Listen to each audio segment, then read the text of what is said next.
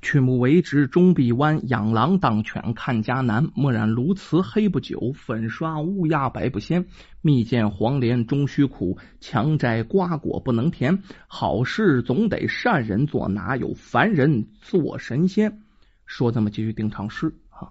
接下来我们说的这个民间故事啊，发生在清朝的康熙年间，地点呢在河间府。这河间府啊，有一个特别有名的绸缎庄，叫恒生绸缎庄。掌柜的姓袁呐，叫袁恒生啊。这天他收到消息，南方蚕丝可是丰了收了啊，丝绸也降了价了。可是北京这面呢，丝绸奇缺。这消息很重要啊啊！那这笔钱能不挣吗？袁恒生啊，就东拼西凑，借了十万两银子呀。风是风，火是火的，赶到苏杭去进这丝绸啊！心想这一回来，可是真是能大赚一笔呀！买没买着？买着了啊！价钱也算不错啊！为了运输方便呢，走的是海路。走海路进北京，你就先得到天津卫呀啊！货船泊在渡口，准备第二天换马车再走陆路进北京，这是最方便的一条路。哪成想啊！天有不测风云，这厄运就降临了。当天晚上也不知道怎么弄的，渡口失了火了啊！就他那条船满满当当的丝绸，那玩意儿见了火还有个好啊，全都化为灰烬。这是十万两银子的货呀！袁恒生看着大火，毫无办法呀，眼泪都流不出来呀！啊！最后啊，急火攻心，噗，这一口血就喷出来了，喷出血来，当场就暴毙身亡，死在天津卫了。有底下人呢，赶快往北京跑吧，啊，去找他儿子，他儿子叫袁世潘，啊，赶快接父亲的遗体回家吧。这袁世潘一听，好家伙，这顿哭，哭着就奔天津去了。看见父亲一去，那早都凉了呀，那把父亲的遗体运回北京。然后找墓地安葬，这咱先不提。可是刚把丧事办完呢，咱不说借了不少钱嘛？那债主管你那个去，纷纷上门讨债呀。袁世潘没办法呀，最后一招，把绸缎庄跟大宅子全都给变卖了。这一家人呐，之前大富大贵，现在可以说是穷困潦倒，城里住不了了，举家搬到乡下老屋，艰难度日。没钱呢，啊！这一天也该着袁世潘啊走时去，在院中打水，一不小心他也没干过这么多活，一不小心不等掉井里了啊！这掉井里，家里人能不救吗？赶忙拿绳子顺下去。袁世潘还真不错，没淹着他，抓着绳子往上爬。这离了井口大约还有五尺的时候，发现呢井壁上有块白石头。明显跟其他石头长得不一样，也是出于好奇啊。这袁世潘用手往里一推，哎，这石头是活动的，能推进去两寸。这一下，袁世潘更好奇了，让家里人呢拿点工具、小撬子什么的拿下来，把这白石头就给撬开了。哎呦，发现里面啊藏着个铁盒，把这铁盒就抠出来了，然后拿到屋里，赶快就给打开了。这一打开不要紧呢，里面啊放着一尊玉佛。袁世潘看着这个玉佛，激动万分呐！为什么呀？老父亲曾经跟他说过，袁家有座呀玉佛啊，这是传家之宝，价值万金呐。但是这父亲死的太突然了，没有把这传代的玉佛放在哪里的位置告诉儿子，没来得及。没想到机缘巧合掉井里了，哎，还找到这玉佛了。这一下袁家就能翻了身了呀！啊！第二天一早啊，袁世潘留下身上所有的钱，家里人还得过活不是吗？有老婆有孩的，安排啊老管家，哎，奴随主姓，姓袁叫袁忠，照顾家里人，自己带上玉佛呀，就赶往天津卫啊。天津卫呢有熟人啊，是他父亲的好友，天津卫著名的珠宝行叫珍宝斋，陈掌柜的想去那儿呢，把这玉佛卖个好价钱，有了钱了就可以东山再起呀。出发没多久，奔天津去了。路上碰到一个叫卞胜的人，这个人是兖州人啊，之前认识，为什么呀？他在恒生绸缎庄里啊进过货，这回呢也是去天津卫。两个人一看目的地相同啊，结伴而行得了。两个人搭伴走，就这样飞指一日啊，走了两天。两个人在海河边的一个破庙中歇脚的时候啊，突然听见这海河里有人高呼救命！救命啊！救命啊！那听有人喊救命，能不去看看吗？两个人呢，快步如飞跑到河边，你就看见一个老人在河里啊一顿扑腾啊啊，眼看就淹死了。这卞胜啊，干着急，不会水。没说吧，这袁世潘的水性不错，掉井里都淹不死吗？把这包袱交给卞胜哈，脱吧脱吧衣服，然后就下水了。费了九牛二虎之力救人，可不容易啊！把老人救上岸了啊！救上岸，坐下，呼哧带喘的，左右一看，卞胜没了啊！这一下啊，这心里害怕了，到处寻找，也不见这卞胜的踪影啊！卞胜那包袱里有玉佛呀。袁世潘把玉佛给丢了呀！这是自己老袁家东山再起的最后一点希望了。这一下，袁世潘万念俱灰，怎么办？想来想去没活路，解下腰带啊，上吊，我死了吧！没想到啊，被他救上来的老人呢，在旁边拉着他拼命劝：“哎，男子汉大丈夫，你连死都不怕，你还怕活着吗？”这老人啊，好说歹说。这袁世潘呢，这才没去上吊。老人自我介绍啊，姓陆，叫陆元芳，曾经是户部的官员。这一回啊，是岁数太大了，志士回乡，可是走水路也不知道怎么弄的，船翻了，这才落入水中。说到这儿啊，这陆元芳啊，从兜里掏出个油布包来，哎，从里边拿出啊一张一百两的银票，交给了袁世潘。这还说呢，哎呦，幸亏放在油布包里呀，这银票还能用，就算我报答你的救命之恩吧。这袁世潘拿着银票发愣，心里想：一百两银子能干什么呀？啊，就指这一百两银子东山再起啊，那得什么时候去？没想到他这一迟愣的功夫啊，陆元芳看透他想什么了，乐呵呵的。银子不多，但是也可以白手起家呀。嗯，从这儿啊。往前十里地，那是个渡头，你可以买艘小船，以摆渡为生。只要肯留心呢，我相信你能学会啊生意经。袁世潘丢了传家之宝，现在想回家跟家里人怎么说啊？自己也太废物了。于是想想，也只能这样了啊！就在此处，真就做起了摆渡人了啊！干了挺长时间哈，这天上午。袁世潘累的不行了，正预备休息呢，忽然有个客商模样打扮的人着急过河。这时候袁世潘心里凹糟，就想着之前玉佛丢的事家道中落的事哈，这父亲也没死多长时间呢啊。另外呢，再加上啊，之前干的挺累，不想出船，就随口说了一句：“给我五十两啊，我就送你过去。”这是个气话。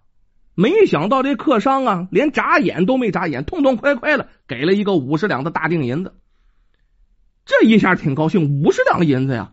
啊，那那得得渡多少人去啊？袁世潘暗自高兴，于是拿着钱跑到附近一大酒楼，钱挣下了，给自己改善改善，要了一桌上好的酒菜，然后要了点好酒。好长时间没怎么放松了，也好长时间没怎么高兴了。哎，吃饱了喝足了，付账走人呐。可是这往回走，还没等到走回渡头呢，啊，就来了几个捕快，上去二话没说，啊，就给他抓回衙门去了，绳捆索绑。啊，到了衙门，这一说才知道啊，袁世潘呢，这才知道，吓得冷汗冒出来了。为什么呀？之前那客商飞贼，啊，偷了府库的官银了，给他那五十两银子是官银呢，拿出来一看，刻着字儿呢。顶上刻的官银的字儿呢，有标记。这一下，这袁世潘百口莫辩呢，这就被打成了啊，这贼寇一党了。没想到这面水火无情棍劈球啪嚓劈球啪嚓打了三四十棍子，打的袁世潘的死去活来的时候啊，陆元芳来了。就之前他救那老头哈，再来晚点，袁世潘打死了。怎么回事？原来陆元芳啊，老家离这不算太远，今天他让下人赶着马车一起到渡头，他想看看自己的救命恩人袁世潘。可是到了渡头，听大家一议论，知道这事儿了，赶快风是风，火是火的啊，跑到了衙门来。他太知道了，衙门口冲南开，有理没钱，你别进来呀！这事儿可不是小事来晚了命没了。结果衙门里这官一看这位老大人，哎呦还认识啊，还曾经受过这位老大人的恩惠啊。于是啊，在这陆元芳的担保之下呀，那就放了这袁世潘了啊，给了这陆元芳一挺大的面子。袁世潘这回被打的可是不行啊！陆元芳啊，就为这袁世潘请了郎中，给他治着棍棒之伤。这一边治一边对他说呀：“哎呀，做生意啊，最忌讳就是宰客呀，因为宰客就是宰自己的良心呐，宰自己的财路啊。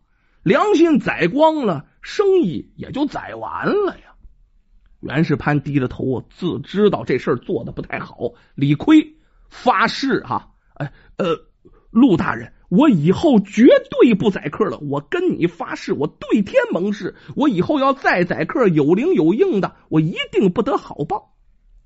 陆元芳看着他，点了点头。治了一阵子伤啊，这伤好的差不多了。临走的时候，这陆元芳啊，特意嘱咐：呃，做生意最重要的是眼明心亮，讯通发达呀。啊，你得知道啊。各个方向的消息，这渡口整日人来人往，天南海北的客商啊，在船上高谈阔论。这里面啊，也有不少朝廷官员。在这个地方，你做少公，只要留心收集讯息，你就能掌握天下买卖行情啊！啊，朝廷的一些风向，那你也能了如指掌。嘱咐这袁世潘呢。袁世潘觉得这陆元芳说的太有道理了，牢记于心的，不敢忘怀。就这样，兢兢业业的又开始做这少工了，做这摆渡了。半年以后，有这么一天，有两个渡河的小官在船上俩聊天其中一个人说呀：“哎呦，正定府近日啊，很多人染了麻风病了，行文往上一报啊，那上面可是着急了。”另一个人接着说：“哎呀，我也听说此事了，还专门问过太医了。太医说呀，治麻风病啊，需要啊骑蛇啊。可是现在已经冬天了呀，这活的上哪找去啊？也只有药铺里啊有这骑蛇的干品了。”袁世潘呢，听到这消息，那叫什么？说者无意，听者有心呐！啊，没敢耽误，赶快收了船了，急忙跑到陆元芳家借银子。觉得这是个好机会，准备去购买一批啊奇蛇的干品，运往正定府。陆元芳听了以后，根本没合计啊，直接就点头答应了。呃，不错不错，这是笔好买卖呀！银子我借给你，但是我有一个条件，买卖的价钱那得我说的算。袁世潘笑了笑，那那一切听老大人的，一切听老大人的。果然呢，正定府的奇蛇干品那是太缺货了，最后被炒到了百倍以上的价钱的啊！袁世潘本来想借此机会大赚一笔，谁料想陆元芳却要他平价出卖啊，保本就行，不许挣钱。袁世潘不明白这是什么用意呀？陆元芳却说呀：“孩子，你太着急了。”想发大财，必先立德呀！这话说完了，袁世潘不明白这话中深意，但是有言在先呢，只得平价出卖。另外啊，他也特别信得过这位陆老大人。这事儿过了不久，正定府有一个姓邝的大富商，得知这袁世潘怎么着不趁人之危平价买卖奇蛇，这心中十分佩服。这袁世潘的为人，于是亲自找上门来，请这袁世潘呢跟他合伙做生意。就我出钱，你去做买卖，咱俩分账。这袁世潘又惊又喜啊！现在有人投资了，大笔的银子可以做本钱了，自己也可以大展拳脚啊。其实当年呢，他父亲也教给他不少做生意的门道，再加上陆元芳从旁指点呢，时间不长。也就五六年，这钱算挣到手了啊！之前父亲的恒生绸缎庄和自家的大宅啊，这也全都给赎回来了。小日子又过得跟以前一样风风火火。又过了数年，这袁世潘已经是家财万贯了。你上河间府去打听打听，数一数二的大富商。可是，在这个过程当中啊啊，这陆元芳啊，岁数太大。弄了一个善终，哎，就故去了。当然了，陆元芳故去的袁世潘呢，是特别难受，哭的也是死去活来呀。最终啊，披麻戴孝，以儿子的身份呢，然后给这陆元芳还有陆元芳的家人，给这陆元芳给发送了。其实这袁世潘呢，现在早已明白了陆元芳当初教导他的啊经商之道叫什么呢？诚信买卖。不成人之危，这才是长久的生财之道啊！就这样啊，又过了好多年啊。这天是个冬天，外边啊下了挺大的一场雪呀，雪景不错。袁世潘小日子过得挺得儿，和一家老小、老婆孩什么的，在院子里啊温酒赏雪，这是个乐子。突然之间，管家进来禀报，说是门口啊倒了一个叫花子，不知死活。这袁世潘本身就很善良的人，这能不管吗？一条人命啊！于是让管家下人把那叫花子扶到厢房里，你赶快给他救醒，别让这人死了啊。叫进来之后，弄了点温酒给这叫花子喝下去了。这叫花子酒一下肚，暖和起来了，睁开了眼，还真不错，真没死。这会儿弄了点饭给这叫花子吃，这叫花子好家伙，几天没吃饭了呀，狼吞虎咽。这饭在肚子里了，这叫花的精神也就来了，跪倒在地呀，不停的给这袁世潘是磕头道谢。袁世潘一看这个人怎么看都怎么眼熟，声音也熟，于是俯下身来呀，仔细看这叫花子，那头发都赶了粘了，把头发往边上扒拉扒拉，这一看不要紧，吃了一惊，认得谁呀？啊，变圣啊，就是之前啊把他那玉佛给偷走的那个人。哎呦，变圣原来是你呀！这个时候，这叫花子也认出了袁世潘，他真是变圣了，大吃一惊啊！啊，惊讶之下，又开始不停的磕头谢罪：“元兄啊，我对不起你，我不是人呐！”说完了，这叫花子从怀中掏出一个旧布包，递给了袁世潘呢。袁世潘打开一看呢，哎呦！原来啊，是之前丢失的那件传家至宝镇宅玉佛呀。那你说怎么回事？原来当年这卞胜啊偷走玉佛以后，本想卖个好价钱，不料想他去那卖家的时候遇到黑店了，想抢他的玉佛，情急之下呀，他也是失手把那人就给打死了。这下闹出人命了，闹出人命，人命关天呐！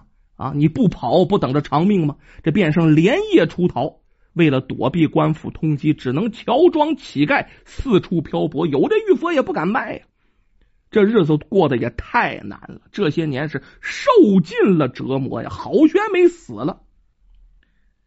袁世潘听完了前因后果之后啊，唏嘘不已呀，赶快命下人呐，你拿来新棉衣吧，啊，拿来新鞋、新帽子，赶快给他换上，领他去洗洗澡吧。之后又包了好多银子、干粮，交给了卞胜。劝他，你去衙门投案吧。啊，你这个呀，有因有果，交点银子，这事儿也就过了。然后呢，你回到你的家乡，跟家人团聚吧，一切费用我来出。这卞胜不敢相信自己的耳朵，哪有这样的好人去啊？